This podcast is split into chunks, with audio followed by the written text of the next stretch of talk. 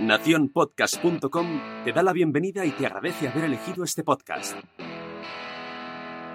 Hola, somos Laura Pastor y Estefanía García. Y te damos la bienvenida al Club de las Vaginas. Si quieres ser socia, atención a las reglas. La primera regla es ponerte cómoda. La segunda regla es disfrutar aprendiendo con cada podcast. Atención a la tercera regla. Si tienes alguna pregunta, haznosla llegar. La cuarta regla es para ti que es tu primer día en el podcast. Agárrate que vienen curvas. Hoy toca escuchar. Y por último, y la más importante, todo lo que se habla en el Club de las Vaginas se queda en el Club de las Vaginas. Lo tenemos claro, así que empezamos. La actividad física y el movimiento son pilares clave para la salud. Los beneficios que el ejercicio físico ofrece no se dan solo en la mujer embarazada, sino también en el futuro bebé. Conocer cómo las modificaciones fisiológicas propias a la gestación modifican la planificación de la actividad física en la mujer gestante es una herramienta clave para el acompañamiento físico durante el embarazo, completando así el programa de preparación y seguimiento saludable a la maternidad. Hoy en el Club de las Vaginas, embarazo y ejercicio físico, ¿sí o no?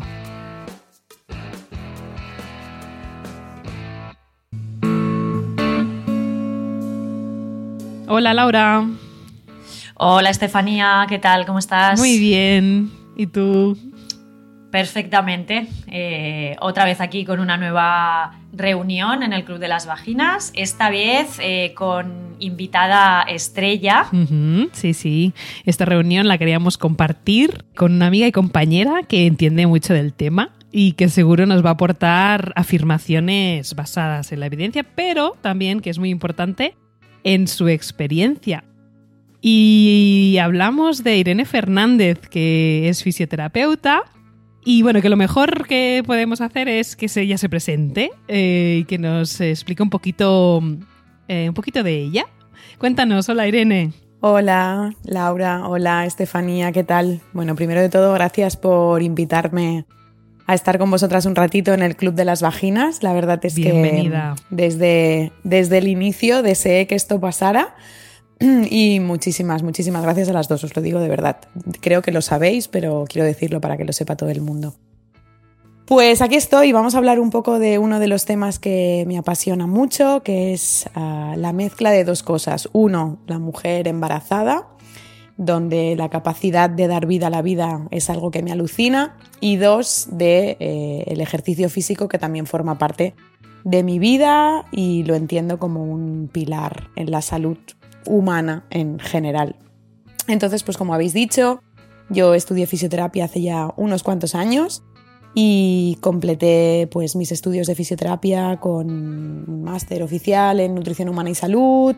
Por supuesto, desde el inicio me, me especialicé en la mujer, de hecho tuve la oportunidad de no acabar la carrera en junio, llevándome una gran bronca de mi madre, porque me salió una super oferta de trabajo en el CAR de San Cugat aparte con el equipo de sincro y con las ah, tenistas y con las de gimnasia rítmica, es decir, relacionada con mujeres. Y después de una gran bronca de mi madre y un verano un poco castigada, decidí no acabar la carrera en junio, sino acabarla en febrero y la verdad es que, es que fue una muy buena decisión. Ya desde el inicio he estado muy en contacto con el deporte femenino, eh, ya sea pues por esto que os digo, como por las deportistas que venían a la consulta, como por mí misma, que no soy deportista, pero sí que practico actividad, ejercicio físico de manera regular. Y nada, o sea que me especialicé en mujer desde el inicio, eh, me di cuenta en un momento de mi carrera que, bueno, también fue a raíz de que lo dejé con un novio mío, con el novio ese de toda la vida, casi casi, eh, se le desarrolló una patología autoinmune y en muchas ocasiones para el desarrollo de las patologías autoinmunes, aparte de otras muchas cosas, se necesita un episodio de estrés. Entonces yo me sentí como súper culpable ¿no? de, que se hubiera, de que se le hubiera desarrollado. Entonces a partir de ahí conocí la medicina ortomolecular y hice pues dos años de medicina ortomolecular, que no son pocos.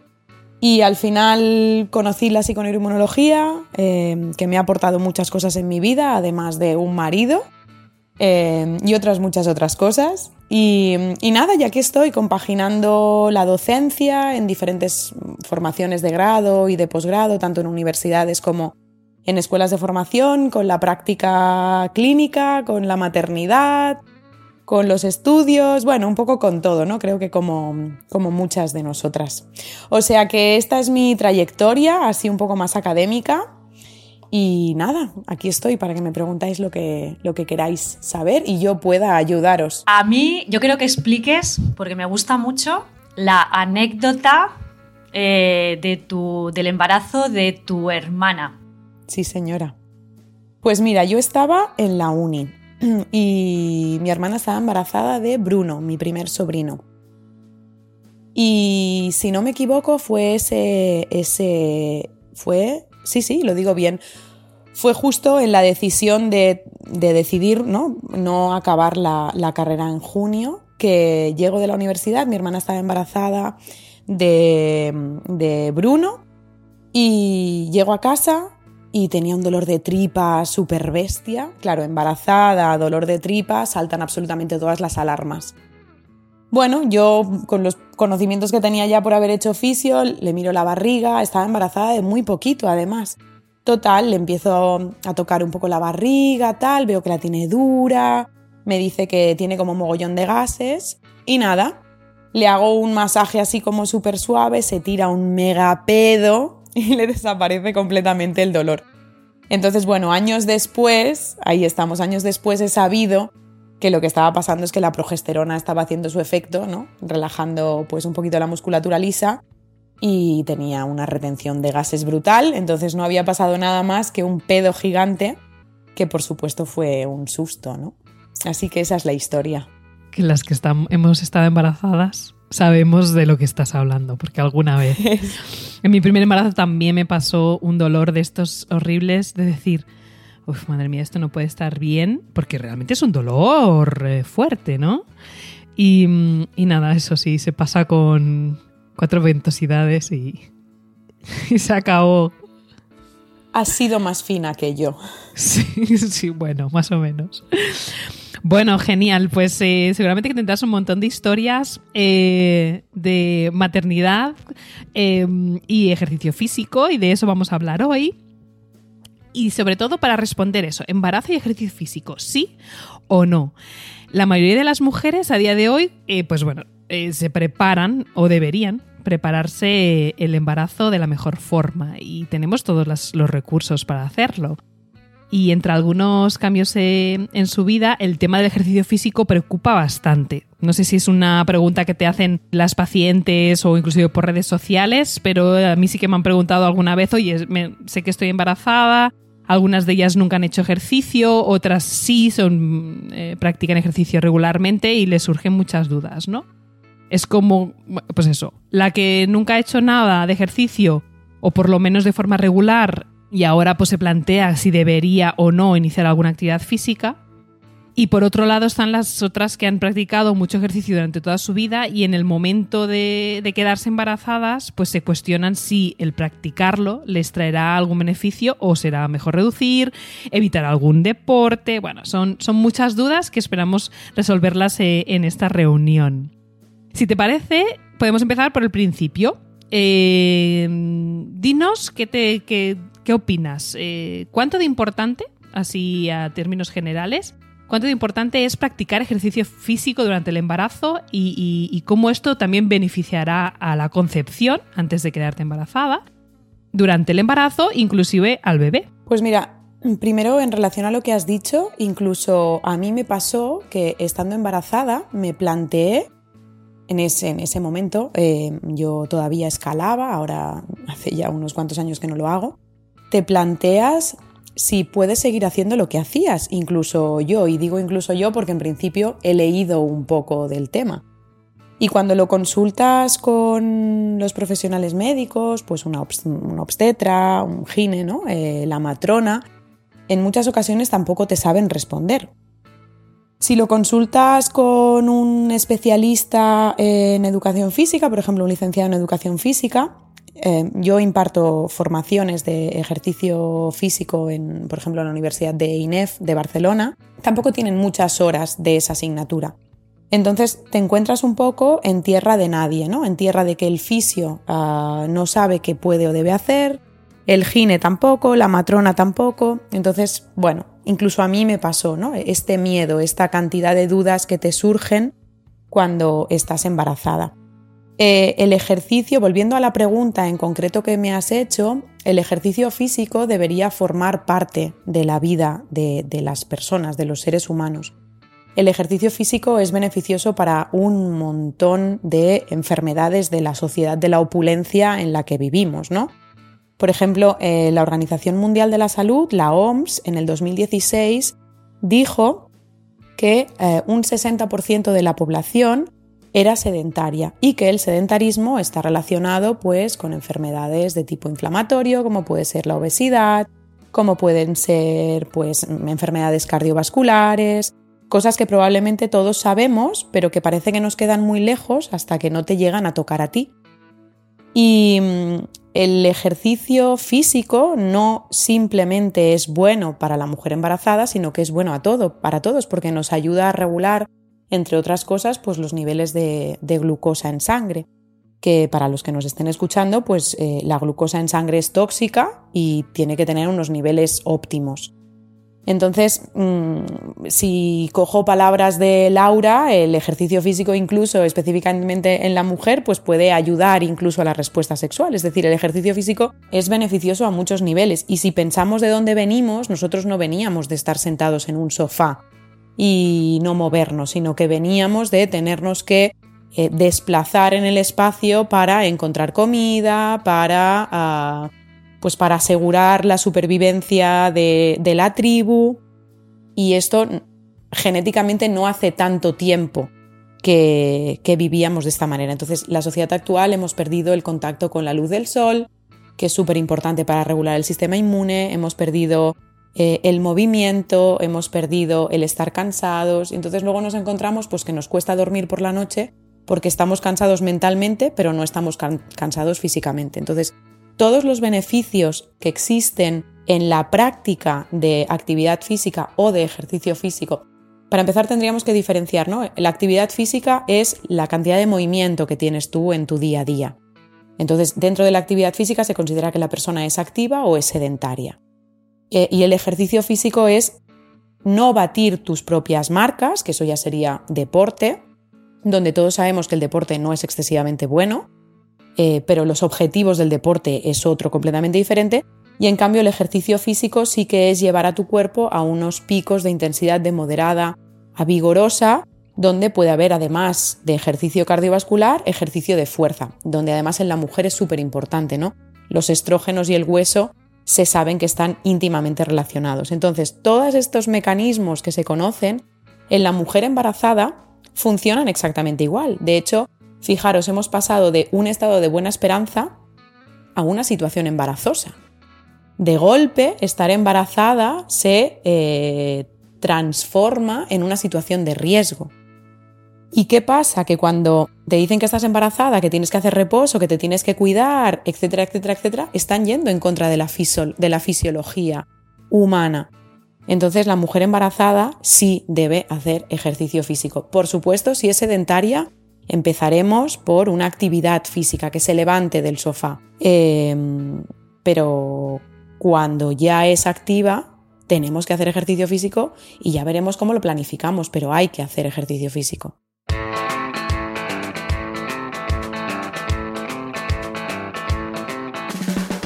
Entonces, para quedarnos embarazadas, podemos decir que la actividad física también cumple un papel importante para la Sí, sí, por supuesto. ¿Es así? Al final es lo que decimos, con el ejercicio físico conseguimos regular muchísimos, eh, muchísimos sistemas fisiológicos del cuerpo que cuando no funcionan correctamente pueden interferir en la capacidad de la mujer de quedarse embarazada. Por ejemplo, con la actividad física podemos mejorar, podemos mejorar la salud de la tiroides, cuando la tiroides es súper importante para conseguir una gestación óptima. Podemos conseguir que las membranas celulares tengan muchísima más flexibilidad y una membrana celular flexible permitirá que las células o las moléculas que tienen que entrar en el receptor, en el núcleo de la célula, pues puedan entrar ah, muchísimo mejor. Entonces, quedarse embarazada Está claro que necesitas una noche de pasión y de amor, porque yo creo que los niños, bueno, pues te embarazas con una noche así un poco loca, pero tener un sistema, eh, un, sistema en general inmune, eh, digestivo, eh, gonadal, pues es súper importante. Por ejemplo, el ejercicio físico está demostrado que ayuda a regular el eje HPA, HPA, HPG, es decir, hipófisis pituitario gonadal. Entonces, si yo tengo un ciclo menstrual eh, no doloroso, regular, 28 más menos 2, 3 días, em, donde no hay fibrosis, no hay coágulos, será muchísimo más fácil que se pueda producir pues, la fecundación en, los, en las trompas porque ha habido una buena ovulación y la implantación en, el, en el útero porque la calidad de ese endometrio es buena, porque no está inflamada, porque no está lesionada. Y eso lo, conseguimos pues teniendo al de aquí arriba, es decir, al cerebro tranquilo, moviéndonos y eh, comiendo comida y no, y no productos. ¿no? Entonces, por supuesto que la práctica de actividad física nos ayuda a quedarnos embarazadas, por supuestísimo. Pues un ingrediente más que hay que añadir a la lista de la fertilidad, ya sabemos. Vale, y ahora me quedo embarazada. Ya está, ya lo sé. Primer trimestre es el. ¿No? Es como. Eh, mejor no hago nada, no vaya a ser que perdamos esto, ¿no? Es como la opinión así general, que es como, ¿qué hacemos para no tener un aborto espontáneo? Eh, cuéntanos un poco si existe, eh, pues eso, los beneficios o no a nivel de, de, ese, seguimiento, de esa fecundación eh, de ese primer trimestre, vamos a decir así, que, mm, podemos eh, cuidarnos mejor y evitar algunos problemas. Si el ejercicio físico influye en esto, a nivel positivo, negativo, ¿qué nos dirías? Pues mirar, os voy a explicar, em, bueno, en muchas ocasiones cuando te quedas embarazada, como hemos dicho al inicio, tienes muchísimos miedos y los miedos están muy fundamentados. Al final el embarazo es, em, son un montón de proyectos de vida, de mujer, de pareja, de mamá, de persona. Entonces, claro, cuando el embarazo no va hacia adelante, pues em, se mueven muchas emociones ahí. Entonces, uno de los grandes mitos que se ha escuchado siempre es, no, estás embarazada, no hagas nada. Sobre todo el primer trimestre porque lo puedes perder. Sí que es cierto que cuando el embarazo no va hacia adelante es fácil que suceda en el primer trimestre, pero la razón por la que no va hacia adelante no es porque estés haciendo un ejercicio físico que no te correspondería para el estado en el que estás, sino porque en muchas ocasiones hay un problema de histocompatibilidad. Mis células de mamá no son compatibles con las células del, feto, del, del embrión y del feto que se están formando, y entonces ese embarazo no sigue hacia adelante y hay un aborto se considera que hasta tres abortos mm, son normales, eh, son fisiológicos y no pasaría absolutamente nada. De hecho, por seguridad social, hasta que no han habido tres abortos no le dan la más mínima importancia. Claro, ¿cómo lo sientes tú, mamá, cuando esto no ha ido hacia adelante? Entonces, de ahí y por la medicina, desde mi punto de vista, y esto es mm, cada uno que piense lo que quiera, me da la sensación de que vivimos eh, en una sociedad donde la medicina es una medicina preventiva basada en el miedo de lo que puede pasar, que no estoy diciendo ni que sea bueno ni que sea malo. Entonces eso se ha como arraigado en la población. Me quedo embarazada y no hago nada. Entonces, fijaros, en muchas ocasiones las mujeres cuando reciben tratamientos de fertilidad y la fecundación es tipo una inseminación artificial o una fecundación in vitro, les dan progesterona. La progesterona una de las cosas que hace es vasodilatar para asegurar que llega suficiente sangre a esas células, a, ese, sí, a esas células que se están formando para asegurar pues de esta manera que crezca, que lleguen los nutrientes, la sangre y tal. Vale. Pues hay un estudio, por ejemplo, em, de la revista de hipertensión del 2012 que habla de que la actividad física promueve el crecimiento de la placenta. ¿Y por qué es importante eso? Pues porque la placenta va a ser el auténtico sensor entre la mamá y el bebé. Si encontramos una placenta que es más grande, em, no grande en tamaño, sino en cantidad de microvellosidades que tiene, que son estas zonas donde se van a producir la, absorción de los nutrientes, pues es más fácil que ese bebé pueda ah, seguir hacia adelante o ese embarazo pueda seguir hacia adelante. Cuando hablamos específicamente del crecimiento de la placenta que eso pasa una vez se ha implantado, el útero, perdón, el óvulo fecundado en trompas viaja hasta el útero, se engancha en el endometrio y una vez enganchado, pues aquello tiene que seguir proliferando, ¿vale? Pues cuando empieza a proliferar hay un momento en, la, en, en el desarrollo que se empieza a formar la placenta. Para que se forme la placenta es súper necesario que haya una reducción de la perfusión de la sangre, del, del, oxígeno y de los nutrientes que está llegando a ese endometrio. De tal manera que nos aseguramos que con fuerza esas células que van a llegar a ser placenta, bebé, saco vitelino, etc., vayan a enraizarse lo más profundo posible al útero de la mamá para poder unirse su flujo con el flujo uh, sanguíneo de la mamá, que es lo que se conoce como el flujo útero-placentario. Pues para que esto ocurra existen unos factores mm, que tenemos intrínsecos en nuestro cuerpo, que es una reducción periódica de esta uh, perfusión, eh, de esta perfusión placentaria. Es decir, que para que proliferen estos, estas microvellosidades, se llaman citotrofoblastos, necesitamos un ambiente bajo en oxígeno que se da de manera fisiológica en el embarazo en momentos tempranos. ¿no? Y por ejemplo aquí, pues Patel em, tiene varios artículos que nos habla de esto. Entonces lo que conseguimos con el ejercicio materno es justamente esto, desviar la sangre hacia el músculo y hacia la piel, creando un ambiente de hipoxia de, falta de oxígeno de cortita duración similar a lo que hace eh, el cuerpo humano de manera fisiológico, fisiológica. Entonces, ya está guay que se les dé progesteronas a, progesterona a la mujer. De hecho, una fecundación in vitro es algo que te puede costar 6.000 euros y entiendo que lo quieran asegurar dando progesterona. Pero, jolín, ¿por qué no damos progesterona y además practicamos ejercicio físico? Por ejemplo, se ha observado que en mujeres que practican actividad física de manera regular, se considera regular más o menos unas tres veces por semana.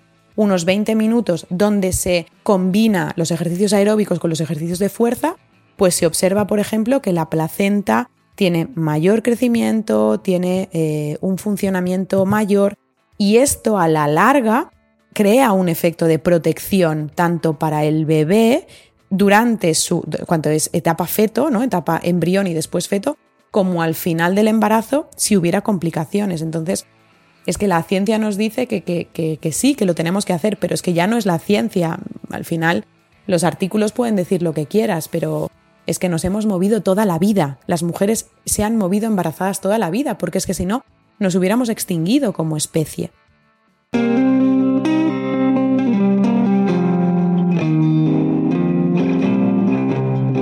Primer trimestre del embarazo, la mujer debe hacer ejercicio físico, excepto si hay alguna contraindicación médica que nos diga que no lo debemos hacer. Pero las contradicciones médicas son súper... En, muy pocas ocasiones hay una contraindicación médica real, absoluta. Y lo que sí que está descrito en las guías, y esto fue un boom, ahora se escribió una guía en el 2015 de la ICO que dijo por primera vez que lo peligroso en el embarazo era el sedentarismo, y en el 2018, aunque se publicó en el, al inicio del 19, incluye ya, dice, eh, por favor, también hay que hacer ejercicio físico en el primer trimestre. Es decir, que está súper demostrado y las guías médicas así lo dicen, que sí tenemos que hacer actividad física en el primer trimestre. Entonces, adelante. Quizás no te encuentras bien para hacer eh, la misma intensidad que hacías. Vale, no pasa nada, pero pero no te quedes quieta, sigue moviéndote, escucha tu cuerpo, sigue moviéndote y sobre todo, aquellos ejercicios que no te den tranquilidad hacerlos, no los hagas. Si no estás acostumbrada, o sea, si estás acostumbrada a hacer burpees, que es esta flexión con un salto, caer al suelo y volver a hacer una flexión donde hay un, un impacto real con el pecho, si el burpee está bien hecho es con el pecho y no con el abdomen, si la mujer no se siente cómoda de hacerlo, pues que no lo haga, ¿no? Es como de sentido común, ¿no? Tiene lógica. Claro. Claro, además porque en ese primer trimestre los pechos pueden estar súper dolorosos, ¿no? Podemos sentir mucho dolor y eso pues es eh, limitar, no es limitar, sino es adecuar ¿no? al, momento. Bueno, pues dejando ya pues, eh, ese primer trimestre, nos plantamos en el segundo, ¿no? Es el, segundo trimestre que parece que es el de respirar tranquilas, ¿no? Ahí es cuando una se siente embarazada de verdad, empieza a sentir los movimientos del bebé, el abdomen crece y ya es un hecho para todos que estamos embarazadas y que además... Eh, es eh, el, mejor trimestre, ¿no? Porque además eh, sigues teniendo muchísima energía, te mueves con facilidad, nos sentimos bien.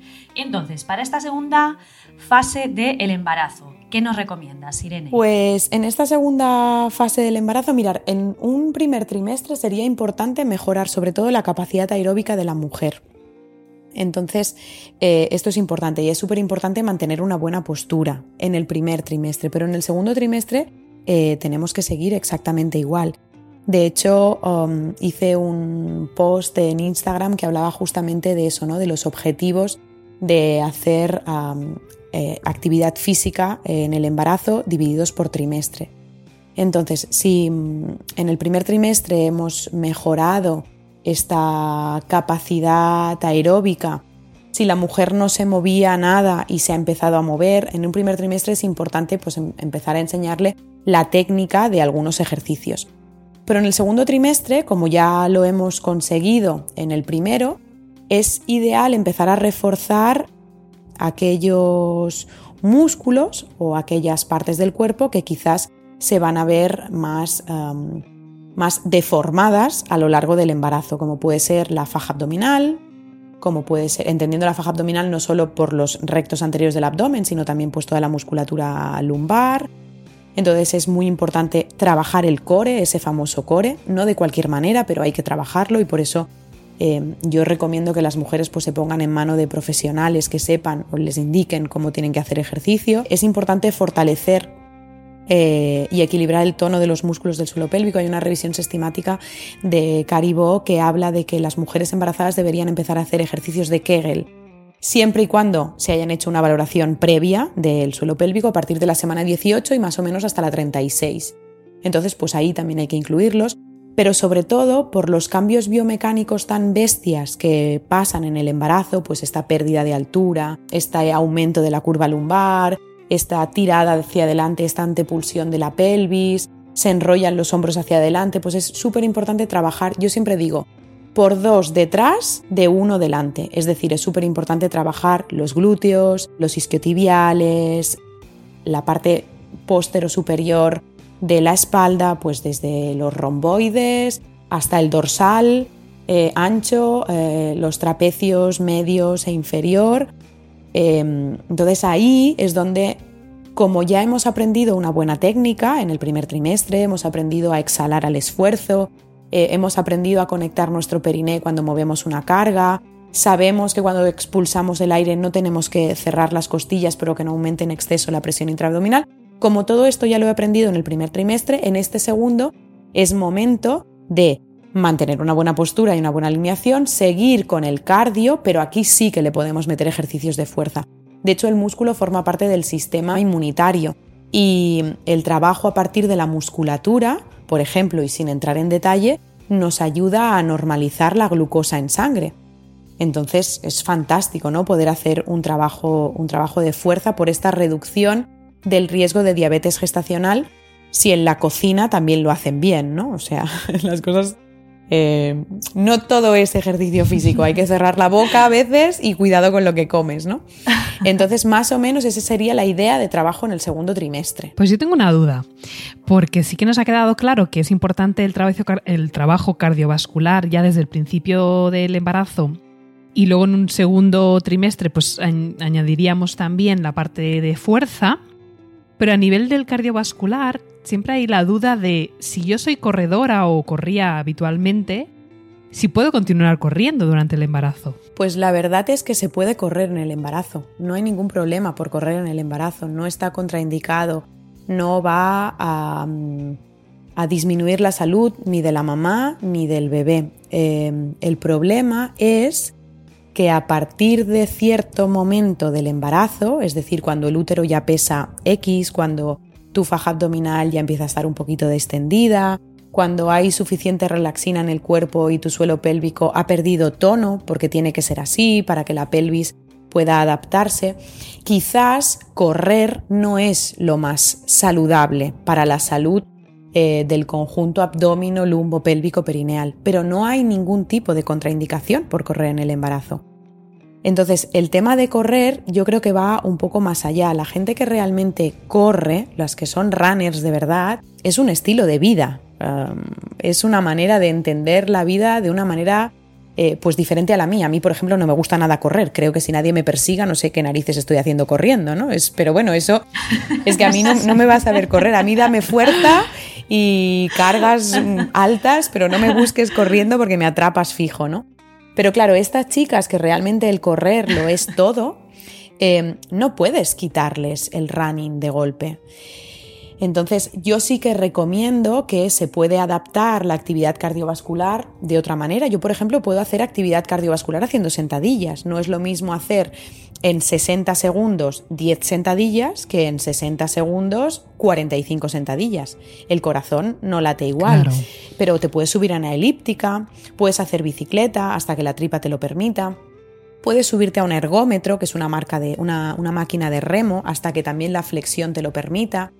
Entonces, si nunca, si nunca antes has corrido, no te pongas a correr ahora, no es el mejor momento, pero si sí corrías de manera regular, tienes una buena técnica, etc., no hace falta que lo dejes de golpe, lo puedes ir dejando de manera progresiva.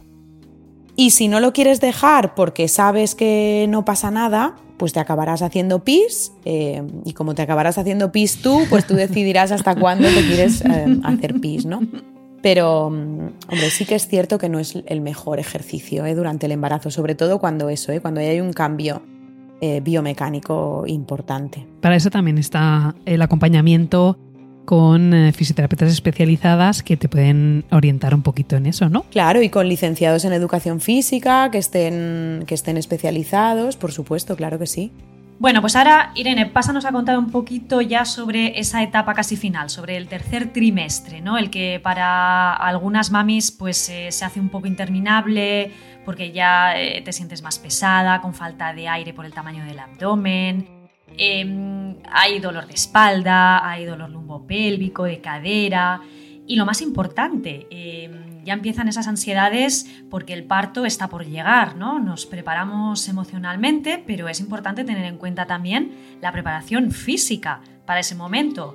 Tú que eres eh, una gran experta en este tema, mm, por, todo lo que nos estás enseñando en esta reunión, eh, háblanos un poquito de esa preparación y de cómo el ejercicio físico nos puede ayudar a prepararnos para ese momento de el nacimiento, para ese súper momentazo. Vale, bueno, primero matizar que mm, no es normal, aunque sea habitual, que las mujeres en el tercer trimestre tengan dolor lumbar, dolor de cadera o cualquier cosa de estas, ¿sí? Lo hemos como, una vez más, lo hemos normalizado, ¿no? Como el dolor de regla. Entonces, mm, si esto ocurre, por supuesto deberían ir a, tratarse. Dicho esto, que ya sé que tanto tú, Laura, que me lo preguntas, como Estefanía lo sabéis, em, entonces si esto pasa, por favor, ir a consultar porque eh, no, que no os digan que esto es normal y os calléis y no hagáis nada. No, se puede modificar. Ya se te pasará después del parto, ahí ¿no? Lo típico, ya se te pasará. Lo que se pasa después del parto son las hemorroides. Ahí sí que no tenemos gran cosa que hacer, ¿vale?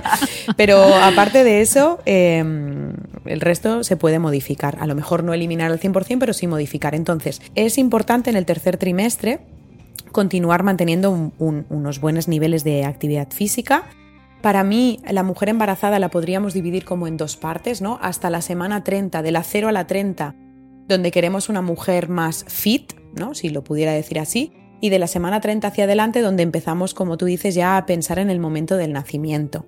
Entonces ahí es interesante pues incorporar ejercicios más específicos de cara al momento del parto, del nacimiento, pues puedes incorporar ejercicios con el balón, ejercicios de movilización, ejercicios de la pelvis, ejercicios a nivel de suelo pélvico, en el sentido de que aquí sí habrá que hacer una exploración del periné y se puede incorporar el masaje perineal. Se pueden incorporar los ejercicios de eutonía, que juntamente con el masaje perineal pues le ayudan a la mujer a, a sentir más su periné, que a la larga, en el momento del parto, pues le pueden permitir aprender a estar más relajada en el momento del parto y no luchar contra, contra la salida del bebé. Pero además, además, hay algunos estudios que hablan de que las mujeres que han realizado actividad física y ejercicio físico de manera regular durante el embarazo tienen niveles de eh, endorfinas, que es esta hormona como del flote nirvanero, ¿no? esta hormona del placer, de la tranquilidad, pues tienen niveles en plasma de endorfinas mayores. Eso significa que tu percepción del dolor va a ser menor. Está claro que dar a luz eh, duele y quien diga que no, que me cuente cómo lo ha hecho. Pero tiene que doler. Yo he tenido dos hijos, mis dos hijos han sido un parto natural, uno de piel, otro de rodillas, eh, periné íntegro. Y no te voy a decir que no duele, ni muchísimo menos, pero no sufres, ¿no? Entonces yo creo que el dolor es obligatorio, el sufrimiento es opcional, y si practicas ejercicio físico, conoces em, esa sensación de un poco de sangre en la boca, ¿no? De, dolor. Pero que sabes que cuando se acabe eh, te vas a encontrar con un chute de endorfinas fantástico. Pues el parto también tiene de manera fisiológica ese momento. Durante la contracción te piensas que no puedes más, que te mueres. Quítamelo, por favor, ¿no? Estas cosas. Te odio, empiezas a insultar a tu pareja. Eh, pero la contracción de golpe se va y entras en un estado de chute nirvanero, ¿no? de endorfinas a topes que, que te permiten hacerlo más llevadero. Entonces esto sí que está demostrado, ¿no? Que había un estudio, no, recuerdo el nombre del autor, lo siento, pero hablaba de que 20 minutos de bicicleta estática, la percepción del dolor eh, en la mujer era menor eh, y los niveles de estrés que sufría en el parto eran menores. Al final lo importante del dolor no es que duela, sino... Y duele porque hay contracciones, y si no hay contracciones no hay parto, entonces eso es que tiene que doler. El problema del dolor es cómo lo traduces tú, y, si piensas que el dolor es sufrimiento, entonces estás, eres pez. Entonces, eh, practicar actividad física, ejercicio físico hasta el final, pues te ayuda a que cuando empieces a sentirte cansada esta sensación de cansancio llegue más tarde, porque un parto pueden ser 16, 20, 22 horas y no significa que el parto esté yendo iba a decir que es, que es un ejercicio físico potentísimo. Es brutal. Y no, sabes cuándo va a acabar. Es decir, tienes que tener el aguante indefinido hasta que, ¿no? Hasta que llegamos al final y ahí hay una, bueno, una satisfacción maravillosa que te olvidas de todo lo que ha pasado antes de eso, pero el trabajo es... Eh, rema, rema, rema hasta llegar a la isla paradisíaca. el trabajo es súper heavy, Estefanía. Tú estás embarazada de tu segundo hijo y el trabajo de parto es súper heavy. Y yo creo que muchas mujeres piden cambio, ¿no? Es como, por favor, sácame de aquí. Porque se piensan que la primera contracción enseguida ya, ¡pum!, va a salir el bebé. No, no, no. Eh, para llegar a dilatación completa te puedes estar 16 horas. Claro, ¿Cómo gestionas tú que después de 5 horas de lo que tú crees que es dolor te digan, estás dilatada de 4 centímetros o de 6 centímetros? Dices, jolines. Eh, me queda todavía un montón. Entonces, el poder estar acostumbrada a un estrés físico hace que pueda ser más llevadero, el poderte hidratar durante el trabajo de dilatación. Imaginaros a un maratoniano que le dicen, ¿sabes qué? Que te vas a hacer toda la maratón sin poder en un momento dado eh, beber agua o comerte una pipeta de estas de glucosa o yo qué sé, o comerte un gajo de naranja. O sea, es que empieza la maratón y al cabo de nada tiene calambres en las piernas, segurísimo. Entonces es importante que la mujer pues se hidrate, pueda comer si así lo desea, y si está acostumbrada a llevar su cuerpo a esta sensación de guau, guau, guau, no puedo más, pues el parto es muchísimo mejor. Entonces en el tercer trimestre no hay que bajar la carga, hay que adaptarla, habrá que adaptar repeticiones, quizás hay que adaptar la intensidad, hay que introducir estos nuevos ejercicios que os he dicho, pues por ejemplo con pelota, también del suelo pélvico y, y, con esto, oye, se lleva. Y si en un momento dado hay que pedir epidural porque no puedes más, la epidural no es mala, ni muchísimo menos. A mí me dan el mismo miedo el abrazarme a un árbol y que Pachamama me ayude a parir que mm, las mujeres que, sí, es verdad, que las mujeres que dicen, uy, yo no quiero saber nada, a mí que me lo quiten. Para mí los dos extremos son igual de malos. Entonces, en un momento dado, la mujer pide la epidural porque no puede más, Si nosotros conseguimos, o ella, porque al final lo hacen ellas, consiguen pedirle lo más tarde, pedirla lo más tarde posible, pues mejor va a ir el parto en sí, ¿no? Entonces, yo creo que es interesante estar preparadas para lo que probablemente va a ser la maratón de tu vida. No somos menos mujeres, ¿no? Por en un momento determinado pedir esa epidural, ¿no? O pedir, o pedir esa anestesia, porque es lo que comentas, eh, estamos llegando a unos momentos donde eh, parece que los dos extremos se están polarizando más y, al final incluso eh, la mamá llega a ese momento del, del parto, ¿no? Eh, quizá con, un exceso incluso de información o, con, el cómo te tienes que sentir, ¿no? Entonces, eh, bueno, mm, con el tema de decir, bueno, hasta aquí he llegado y creo que lo he hecho muy bien, también es algo ¿no? que, hay que aplaudir de, de, esa mujer que está ahí tirando con su propia maratón. Es súper importante. Piensa que mm, yo creo que, y no son palabras mías, son palabras de, David, de mi marido, dice, las mujeres salís al terreno de juego perdiendo de dos. Siempre. Entonces, el juicio que hay, si has pedido epidural, si en lugar de un parto vaginal ha sido una cesárea, si le das pecho, si le das biberón, si lo coges en brazo, si lo porteas, si lo llevas en el cochecito. O sea, el juicio que hay a todo eso es súper bestia. Y cuando esto lo extrapolamos al momento del parto, después nos podemos encontrar que si no se cumplen tus expectativas, puede interferir en el vínculo, puede interferir en la subida de la leche, puede interferir, tú lo sabes esto, Laura, en crear una disbiosis, que empiece por una disbiosis intestinal, porque mm, pues porque hay estrés y que esa disbiosis intestinal acabe en una disbiosis en la mama que acabe generando una mastitis y luego te viene quien sea, mm, suelen ser las abuelas o las tías, es decir, alguien que, eh, en el sistema está un poquito por encima tuyo y se cree con la em, capacidad de poderte dar consejos cuando a lo mejor tú no se los has pedido, y esto lo digo con todo el amor del mundo hacia las tías, madres y abuelas, eh, de golpe te dicen, uy, este niño no para de llorar, em, no quieres decir que no tiene suficiente comida y tú tienes ahí una mastitis incipiente que de golpe, patam, acaba siendo una mastitis que necesitas antibiótico y tal, y te cuestionas un montón de cosas. Yo siempre digo lo mismo, la mujer dando a luz tiene que estar tranquila, y no lo digo yo, lo dice Michelle Oden, ¿eh? yo al final cojo sus palabras. La mujer para dar a luz tiene que estar tranquila. Mira, las elefantas cuando paren, la que está pariendo se pone en el centro y el resto de elefantas se ponen alrededor, con el culo hacia adentro y la trompa hacia afuera. Tú no sabes la de trompazos que le dan las elefantas que ayudan, vamos, vamos a decir las comadronas elefantas, a los bebés elefantes que pasan por ahí, a quien sea que quiera interferir en el parto de esa elefanta que está dando a luz.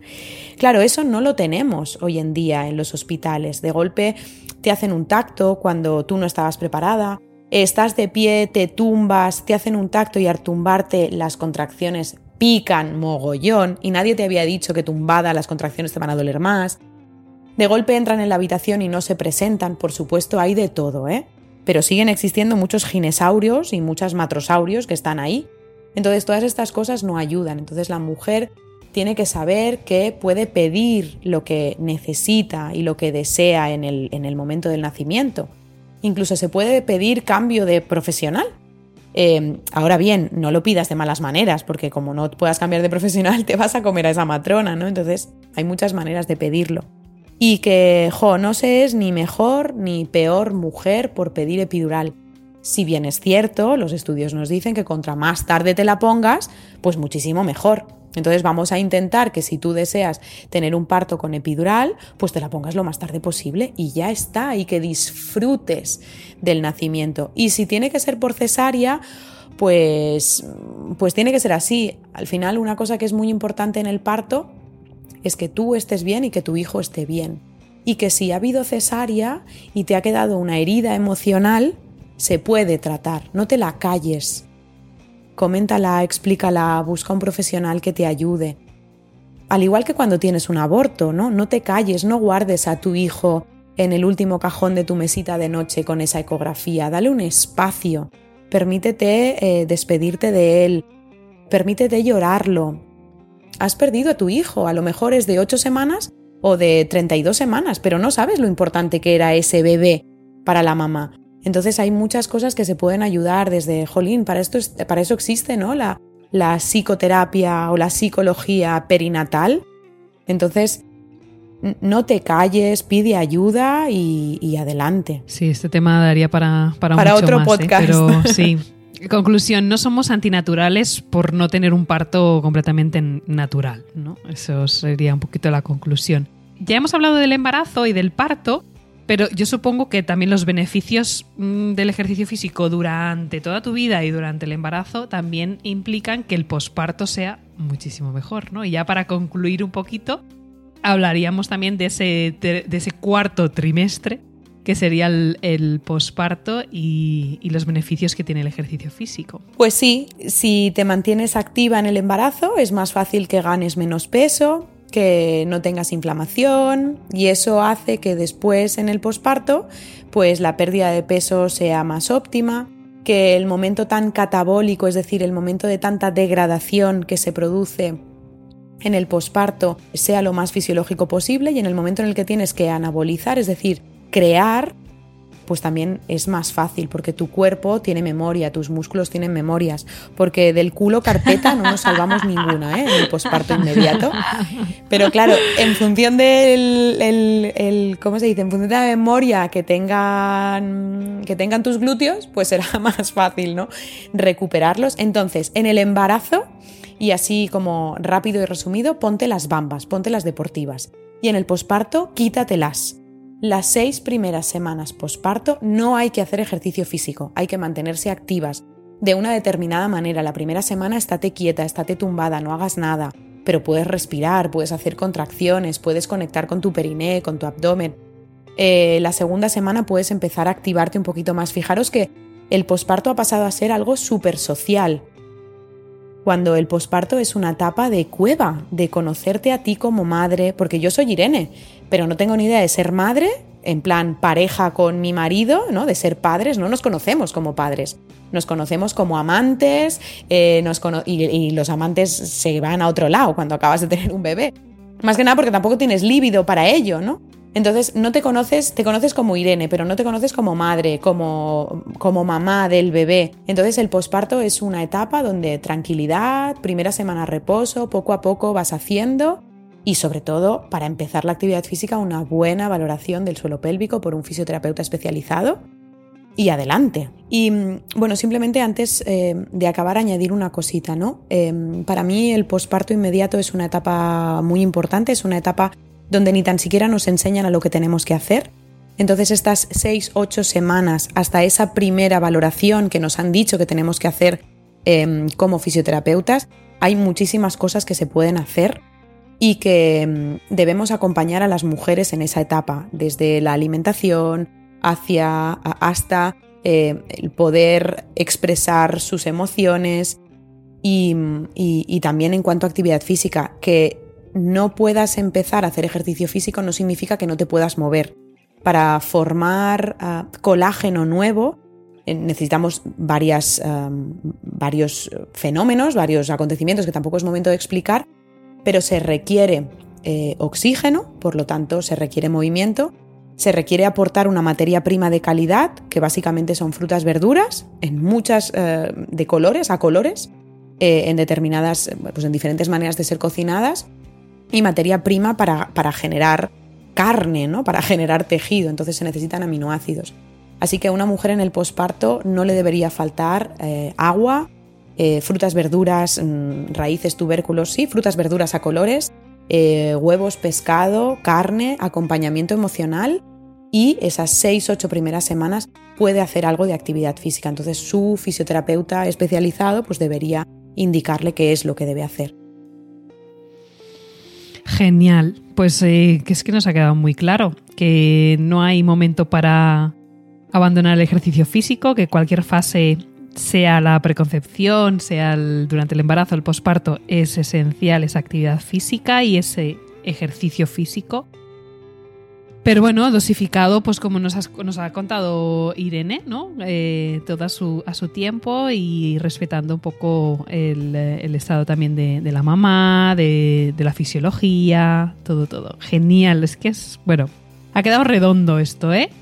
¿Alguna cosita más? Yo, por mi parte, me tenéis cuando queráis a vuestra disposición, de verdad. Me encanta poder compartir un ratito con vosotras. Eh, por mi parte, simplemente gracias. Lo malo es que empezamos a hablar y a ver quién nos calla. Y claro, esto, al final, ese es el problema. Que nos gusta demasiado todo esto, ¿no?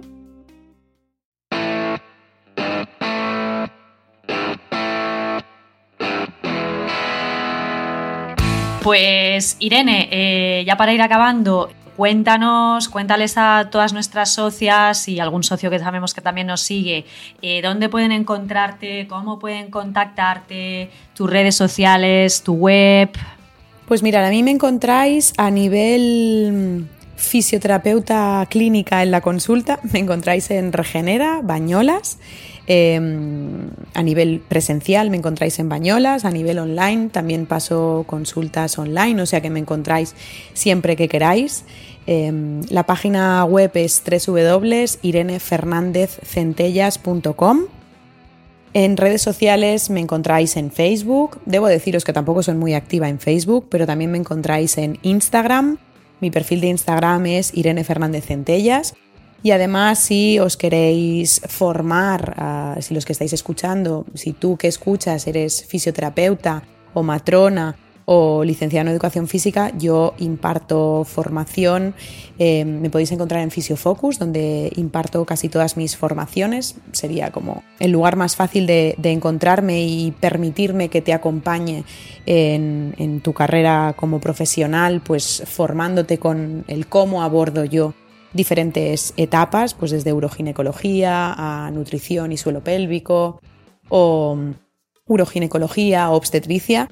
Decirte también que estas dos maravillosas mozas, es decir, Laura y Estefanía, forman parte del máster que, dirijo, que, dirijo, que hago codirección en, en la Universidad San Jorge. Es un máster semipresencial sobre eh, suelo pélvico, mujer, eh, hombre y niño, donde Laura, como no, dará y da eh, la parte de fisiosexología y Estefanía la parte de miofascial, o sea que ellas también están ahí metidas en el ajo. Y nada, yo más o menos suelo mantenerme bastante activa en redes, o sea que Irene Fernández Centellas en Instagram es fácil de que, que me puedas encontrar. Pues muy bien. Muy bien, genial. Pues esperamos que os haya gustado esta reunión que ha sido súper completa y que andan siempre preguntándonos en redes sociales sobre este tema, así que ahí va. Ahí lo tenéis, lo tenéis para escuchar cuando queráis, ya sabéis, en cualquier plataforma de podcast, en iTunes, Spotify, iBox, Spreaker. Si por casualidad eres usuario más de iTunes, nos encanta porque así te puedes suscribir, nos puedes dar cinco estrellas para que este podcast tenga su continuidad y llegue a más personas. Y bueno, un comentario pues eh, que también da para, para dejarnos comentario en, en, iTunes, pues nosotras encantadísimas. Y también nos encuentras en redes sociales. A Laura la encontramos en informapordentro.com, en su blog y en redes sociales con el mismo nombre. Y a mí, a Estefanía, en Fisiodona con PHY, fisiodona.com y también en las redes sociales más habituales, Twitter, Instagram y Facebook. Pues nada más, hoy esta reunión esperamos que os haya gustado mucho. Cualquier duda ya sabéis que estamos disponibles para resolverlas. Ya tenéis una socia más con quien podéis contar. Irene está ahí al pie del cañón, una que hace parte de nuestro club de las vaginas. Y nada más, nos escuchamos en breve. Muchos besos a todas, muchos besos a todos. Pues muchísimas gracias, un besote. Gracias Irene. Muchas gracias Irene y bienvenida al club y esperamos contar contigo muchas veces. Un placer. Para nosotras también. Un besito. Un besito. chao.